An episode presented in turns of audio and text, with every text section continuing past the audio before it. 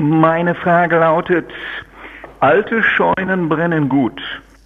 Das habe ich äh, erhalten, brieflich von einer Schwäbin. Okay, ob das zusammenhängt, Herr Essig, können Sie da was zu sagen? Die Scheunen, die brennen und die Schwaben? Ah, alte Scheunen, alte. Ja, ja, wenn eine alte Hütten brennt, dann brennt's gescheit. Das sagt man jetzt eher im bayerischen Raum. Verzeihen Sie mein schlechtes Bayerisch.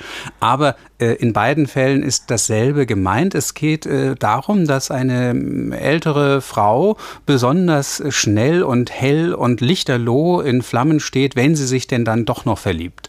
Die Idee dahinter ist die, dass eine, ein altes Holzbauwerk, so eine alte Scheune, eine alte Hütte, durch dieses hohe Alter praktisch keine Feuchtigkeit mehr hat, ein sehr trockenes Haus ist und dann wie Zunder brennt.